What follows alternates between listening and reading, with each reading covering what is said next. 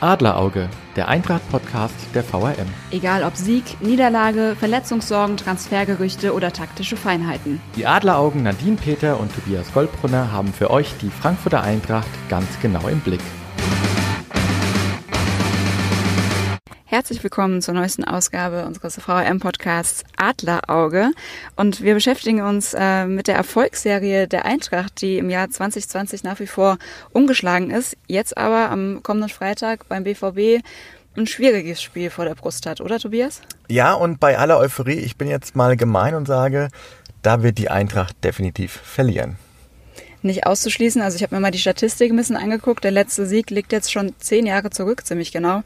Also klar, der BVB ist nicht einfach, aber ich habe so den Eindruck, gerade nach den letzten Erfolgserlebnissen, auch nach dem, nach dem guten Spiel, jetzt am vergangenen Freitag gegen Augsburg, die können da schon mit breiter Brust auftreten. Und eigentlich hat man ja auch ganz oft so den Eindruck, dass, ja, vermeintlich schwerere Gegner der Eintracht dann auch leichter fallen, weil sie halt nicht das Spiel machen muss. Jetzt Augsburg hat dann auch mal Kritiker wieder Lügen gestraft, dass man auch vermeintlich kleinere Gegner ähm, schlagen kann. Aber ich sehe die Eintracht jetzt in Dortmund nicht ganz so chancenlos wie du.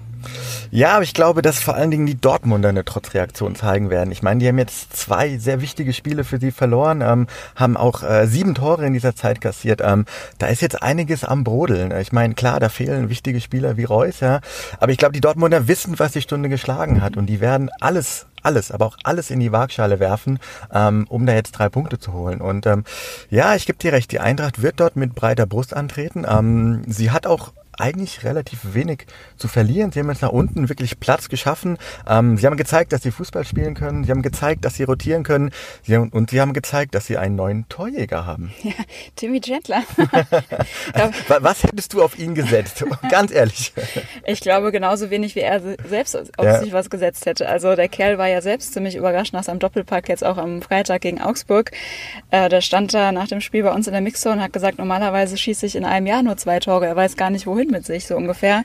Und äh, Seppel Rode hat auch gesagt, er ist in irgendeinen Zaubertrank gefallen. Anders kann er sich das nicht erklären. Aber ich muss sagen, ich, ich freue mich für ihn. Er ist ja ein ganz bodenständiger äh, Kerl, der auch wirklich ähm, sowas auch total zu schätzen weiß und sich ja auch ja fast wie ein kleines Kind dann über so Erfolgserlebnisse freut. Und wenn er damit dann noch in der Art und Weise der Mannschaft helfen kann, ist das für ihn was sicherlich sehr Besonderes. Und er hat auch gesagt, nachdem es da ein bisschen Zwist gab mit äh, Philipp Kostic und Gonzalo Paciencia, wo Kostic ja das Tor geklaut hat von Paciencia. Ja, ganz böse von ihm. Ja, ja. Ähm, da hat äh, Chandler direkt geschlichtet und hat gesagt, naja, er hat ja zwei Tore gemacht, eins noch für seinen Buddy Gonzalo Paciencia. Insofern war dann da auch äh, alles schnell wieder gut.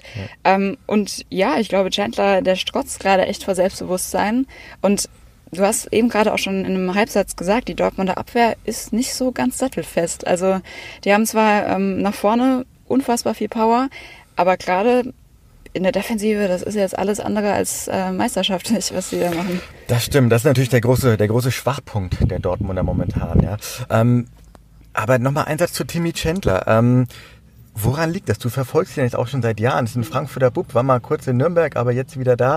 Ähm, Viele sagen ja, seitdem der Papa geworden ist, ist er ein bisschen explodiert. Ja, bei dem einen liegt es an der Espressomaschine, bei dem anderen am, am Babybrei. Also was, wie, wie erlebt man so einen Timmy Chandler? Warum entwickelt er sich auf einmal so? Also Bruno Hübner hat es ganz lustig auch gesagt, ähm, wie Timmy Chandler jetzt länger verletzt war, hätte er sich die, die Top-Stürmer Europas angeschaut in der Zeit, wo er nichts zu tun hatte und hätte sich da ein bisschen was abgeguckt.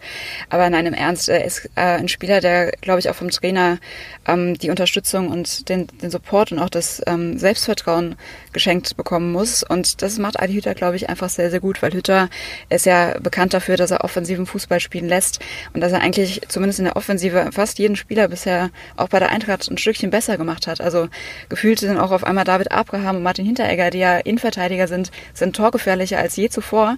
Und da hat Hütter einfach ein sehr, sehr gutes Händchen, glaube ich, für und kann da auch Timmy Chandler der bisher nicht als Goalgetter bekannt war, da einfach ja mal Selbstvertrauen geben, dass er sich auch solche ja fast schon Kunstschüsse wie das 1 zu 0 gegen Augsburg, wo der Winkel immer spitzer, immer spitzer wurde und er hält einfach drauf. Also das zeugt einfach von einer enormen Portion Selbstbewusstsein und da denke ich, hat auch Hütter einen großen Anteil dran. Ja, Apropos Geburt, ganz schlechte Geburt, apropos Geburt, ganz schlechte Überleitung. da verhaspel ich mich schon. Ähm, Adi Hütter, die Woche 50 jetzt mhm. geworden. Ähm, hat eigentlich jetzt zu seinem Geburtstag äh, richtig viel Lob auch bekommen. Ja. Ähm, hätte er irgendwie im Dezember Geburtstag gehabt, äh, als er ja, als viele sagten, ähm, der steht kurz vorm Aus, wenn er die ersten Rückrundenspiele auch noch verliert. Ähm, ja, jetzt auf einmal sagen alle super Trainer, der macht alles richtig, ja. Ja, ich habe auch das Gefühl, dass auch er sich weiterentwickelt hat, auch im Vergleich zur vergangenen Saison, wo er ja auch schon gerade in der Europa League für die Eintracht unfassbare Erfolge gefeiert hat, hat er schon auch was mitgenommen, gerade aus dem letzten Drittel der Bundesliga-Saison, wo es ja nicht mehr so lief, wo er auch mitunter zu Recht kritisiert wurde für seine Aufstellung, dass er ja zu spät gewechselt hat, dass er wirklich, ähm, ich erinnere mich an das äh, letzte Heimspiel gegen Mainz, wo er genau dieselbe Elf hat spielen lassen, die über 120 Minuten drei Tage vorher in London da ein Europapokal-Fight hingelegt hat. Und ich glaube, aus solchen Situationen hat er gelernt. Er fängt jetzt schon zu einem frühen Zeitpunkt in der Rückrunde an zu rotieren. Der Kader ist natürlich auch breiter geworden, das kommt auch dazu. Aber Hütter setzt da gerade, ja, sein, seine Fähigkeiten, äh, die er hat, äh, auf der Bank sehr, sehr gut ein, dass er da wirklich eine gesunde Rotation schafft. Ja, und er hat hinbekommen, dass äh, Spieler wie Timmy Chandler quasi in die Spur gefunden haben. Ja, ähm, aber ja, er, wie du schon sagst, ich meine, er hat jetzt gegen Augsburg, er hat ähm, einfach mal das komplette Mittelfeldzentrum rausgenommen mit äh, Rodesau, ähm, bringt Spieler wie Il Sanka, ähm, die ja bisher eigentlich die Mannschaft noch nicht groß kennen, aber er sagt, nee, ich wiederum kenne ihn, ja. ich vertraue ihm, ich weiß, was er kann. Ähm, ja, und damit hat er momentan auch recht, ja. Aber ich bin mir nicht sicher, ob diese Rotation trotzdem äh, reichen wird, ähm, weil, wie gesagt, jetzt ähm, kommt der knallharte Februar, im März geht's genauso weiter. Jetzt kommen ja die Spiele gegen Salzburg ähm, dann geht's im DFB-Pokal weiter gegen Bremen. Klar, du hast ein Heimspiel, aber ähm, wer weiß, wie Bremen reagiert. Äh, niemand dachte, glaube ich, auch, dass die Dortmund raushauen. Ähm, vielleicht nimmt die Eintracht das jetzt auch ein bisschen zu leicht an, solche Spiele.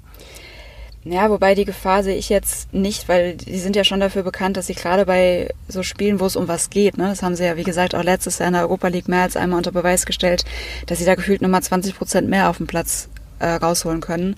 Und gerade so Spiele wie gegen Salzburg, die jetzt anstehen, da bin ich mir sehr sicher, auch wenn sie es am Ende nicht schaffen sollten, die werden sich dann nicht auf, aufgeben. Ne? Es wird, wenn, wird es dann sehr, sehr knapp, aber ich bin da eigentlich aktuell zumindest recht optimistisch, dass es auch gegen Gegner wie äh, Augsburg, äh, Augsburg sage ich, es sind so viele Spiele in letzter Zeit, Salzburg natürlich, ähm, und dann auch gegen Bremen ähm, ist natürlich, wie du sagst, ein absoluter Vorteil, dass man, dass man dann Heimspiel hat. Und da ist natürlich die Chance dann gegeben, dass der März genauso intensiv weitergeht, wie es jetzt der Februar ist. Und natürlich wird es wieder die äh, Problematik geben, dass irgendwann die Luft raus sein wird. Das ist ganz normal. Da kann Hütter, glaube ich, so viel rotieren, wie er will. Und ich will mir auch nicht vorstellen, was passiert, wenn Philipp Kostic mal ausfällt. Richtig, ganz, ganz, ganz wichtiger Faktor. Genauso wie Kevin Trapp, glaube ich. Ich glaube, das ja. sind zwei Schlüsselspieler. Ja. Wenn die ausfallen, die kannst du ja auch nicht einfach so ersetzen. Ähm, man merkt ja auch, seitdem Kevin Trapp wieder dabei ist, da ist einfach auch eine Sicherheit in der Mannschaft. Jeder weiß, auf den kann ich mich quasi zu 1000 Prozent verlassen. Und man darf ja auch nicht vergessen, hätte der nicht diese Rettungskarten ja. gegen Augsburg am Anfang gehabt, dann liegst du da vielleicht 0-1, 0-2 zurück. Absolut, ja. Und dann, dann wäre das ganz anders. Dann gewinnst du am Ende nicht 5 zu 0, sondern du verlierst. Ja, ja. Ähm, ja aber was ich interessant finde momentan, dass auch Spieler wie David Abraham, ja, wir haben uns oft über David unterhalten und ähm, wir sind ja auch zwei, die auch eher auch hin und wieder mal, glaube ich, kritisch auf ihn schauen, ja, ähm, keine Frage, hat seine Verdienste, aber gerade in den letzten Monaten hatte er ja gefühlt so ein bisschen körperlich abgebaut, war nicht mehr so schnell. Dann kam der Bodycheck gegen Christian Streich und dann hatten ihn viele ja schon abgeschrieben. Ähm, warum ist er wieder so, so aufgetaucht auch? Vielleicht hat ihm die Pause dann tatsächlich auch mal gut getan. Wahrscheinlich, ja.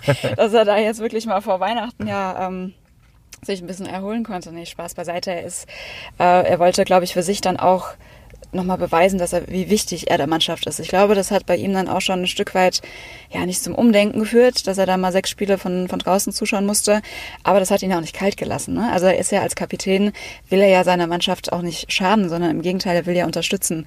Und ich glaube schon, dass es da bei ihm nochmal ein bisschen Klick gemacht hat und dass er einfach natürlich auch die Zeit dann für sich genutzt hat schon, ne? dass er da auch, ja, vielleicht nochmal ein bisschen an seiner Spritzigkeit gearbeitet hat. Ich finde, das merkt man enorm. Er war schon immer ein schneller Spieler, aber gefühlt ist er jetzt nochmal 10 kmh schneller schneller bei jedem Sprint. Ähm, und er gibt einfach ähm, der Mannschaft eine ungewisse, äh, eine ungeheuerliche Stabilität in der, in der Zentrale. Aber man muss auch sagen, jetzt ist er gegen Augsburg, ja musste er nach einer halben Stunde verletzt raus da hat die Stabilität auch nicht nachgelassen. Also mhm. das ist auch, finde ich, ein, ein, Punkt, da hatte ich so ein bisschen Bauchschmerzen, wie ich gesehen habe, er muss ausgewechselt werden. Da dachte ich, oh mein Gott, das kann jetzt auch richtig nach hinten losgehen, weil die Abwehr wieder dann neu zusammengestellt wird. Aber das hat wunderbar funktioniert. Auch ein Makota Hasebe, der einfach mal von der Bank dann reinkommt. Das kann man ja auch nicht immer von sich behaupten, dass dann so ein Spieler wie Hasebe einfach mal auf der Bank noch sitzt und dass man ihn dann einfach bringen kann.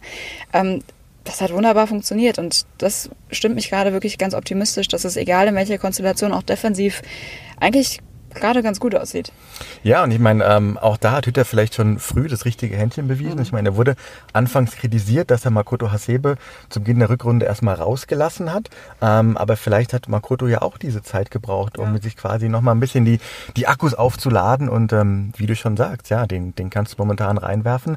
Ähm, der wirkt eigentlich relativ stabil. Also Defensive, glaube ich, muss sich der Eintracht-Fan momentan nicht so viele Sorgen machen.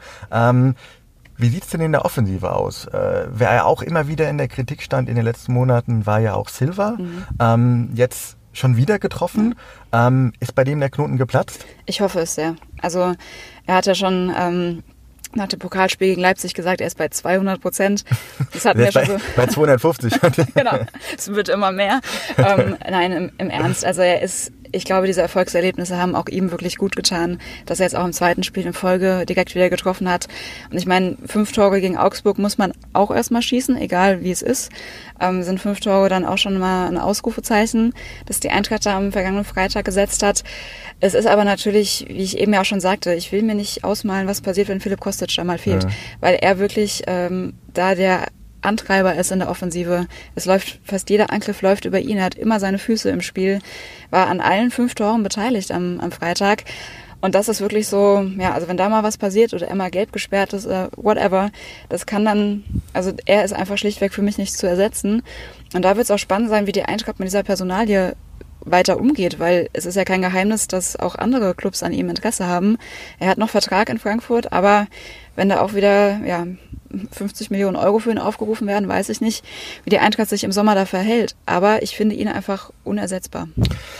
Das stimmt, das stimmt definitiv. Aber ich glaube auch, dass die Eintracht im, im Sommer wieder, wieder handeln wird, dass sie wieder die Kassen auffüllen wollen. Mhm. Ähm, und ich denke auch, dass das, wenn, ja, 40 Millionen hört man mal, 50, wie du sagst, ähm, wenn tatsächlich 50, 50 Millionen für Kostet geboten werden, ich glaube, dann wird die Eintracht, ähm, ja, man kann so schön sagen, schwach werden. Ähm, zumal du weißt ja auch nicht, ähm, es ist ja auch nicht garantiert, dass Kostet äh, jedes Jahr quasi so performt. Ne? Und ich meine, dann sollte man vielleicht die Chance jetzt nutzen, wenn er quasi gefühlt gerade auf, auf dem Höhepunkt ist. Und ähm, ja, wenn man mal den Rest der Mannschaft sich anschaut, es ist ja jetzt auch nicht zwingend einer dabei, für den du ähnlich viel Geld momentan bekommst.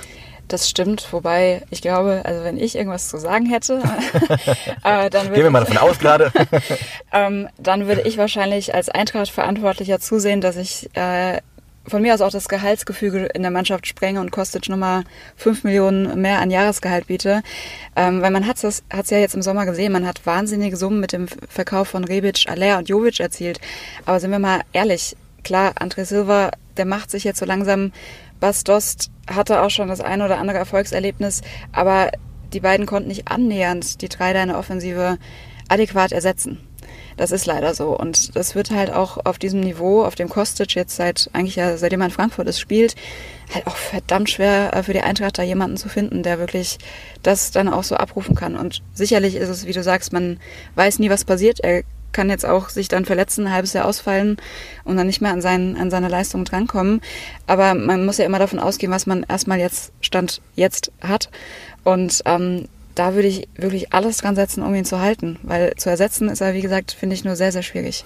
Das stimmt definitiv. Wobei ich glaube ja, dass Adi Hütter vielleicht selbst zu sich sagt, okay, wir brauchen nicht mehr diesen, dieses Offensivspektakel, weil ich sag mal, so eine Büffelherde, die kannst du wahrscheinlich auch nur einmal in 100 Jahren so zusammenstellen. Ähm, das war großes Glück. Ich meine natürlich auch äh, großes Planungstalent äh, seitens der Eintracht. Ähm, aber vielleicht sagt er sich, okay, ich habe einen Spieler wie So, der ja auch 9 Millionen gekostet mhm. hat, wo jetzt viele sagen, okay, ähm, wie viel ist der eigentlich wert? Äh, 0,9 Millionen. ähm, aber Adi Hütter ist ja fest von überzeugt. Und bisher hat er ja auch, wenn er auf Spieler gesetzt hat, gesagt hat, okay, gebt den Zeit, Vielleicht braucht auch so ein Spieler wie So ein Jahr, um sich zu entwickeln. Und wenn du dann eher dein Spielsystem auch dementsprechend anpasst, ähm, ja, kannst du vielleicht auch wieder so einen Verlust dann auch auffangen. Ja, sicherlich, das ist immer möglich. Es ist halt generell im Fußball, da geht es um Menschen und da weiß man halt nie, wie sich das entwickelt. Ähm, ich habe da auch prinzipiell ein großes Vertrauen in Adi Hütter, weil er meiner Meinung nach ein sehr guter Menschenkenner und Menschenversteher auch ist. Und wenn er von jemandem überzeugt ist, dann hat das einen Grund. Und dann wird es auch so sein, wie du sagst, dass So einfach vielleicht ein bisschen Anlaufzeit braucht. Es ist für ihn ja auch eine neue Liga, ein neues Land, auch wenn er die Sprache zumindest äh, kennt. Es ist sicherlich nicht einfach, auch für so einen jungen Kerl, sich von, von jetzt auf gleich da nahtlos einzufügen. Insofern, ja, manche brauchen ein bisschen Zeit. Und man hat ja auch bei Kostic gesehen, er hat es in Stuttgart nicht geschafft, er hat es in Hamburg nicht geschafft. Ähm, das ist immer, da sind so viele Faktoren dafür zu äh, verantwortlich, dass es dann so passt wie hier in Frankfurt. Aber ich habe halt auch so ein bisschen die Hoffnung, dass Kostic aussieht, dass zum Beispiel auch ein Luka Jovic jetzt nicht wirklich glücklich ist in, in Spanien und ähm, dass Kostic, glaube ich, schon auch ein Mensch ist, der ja auch dankbar ist dafür, was er jetzt hier in Frankfurt hat, weil er halt auch die Schattenseiten des Ganzen kennt und ja, vielleicht, wenn man das alles zusammennimmt, äh, ähm, wenn auch Kostic vielleicht wirklich bleiben möchte, dann ist vielleicht was möglich. Das stimmt, das stimmt. Ich glaube, die, die Erfahrung sollte ihn schlau machen in der Hinsicht. Aber auf der anderen Seite, wir wissen alle nicht, wie es ist, wenn dir irgendwo in England oder Spanien ja. oder Italien doppelt so viel geboten wird und du denkst auch daran, okay, ich spiele vielleicht nicht mehr 10 oder 15 Jahre, sondern nur noch 1, 2, 3, 4 vielleicht, ähm, dass du dann natürlich auch ins Grübeln kommst. Ja. Würden wir auch machen. ähm, ja, mal schauen. Müssen wir noch ein bisschen üben, ob wir den Podcast auch in, in Spanisch hinbekommen, ja. Ja, jetzt geht's aber erstmal gegen Dortmund. Nadine? Ja. Zum Abschluss dein Tipp? Oh, soll ich es wieder wagen? ich bin mal vorsichtig optimistisch und ich äh, traue der Eintracht ein 2 zu 2 Unentschieden zu. Ich glaube auch, zwei Tore macht die Eintracht, Doppelpack Chandler wie immer. ähm, aber Dortmund macht drei, am Ende geht 2 zu 3 aus. Ähm, ich glaube, es wird aber eine Niederlage sein, die die Eintracht dann letztendlich verkraften kann. Dann schauen wir mal. Nächste Woche sind wir schlauer. Wir freuen uns schon auf euch und bis dann. Bis dann. Ein Angebot der VRM.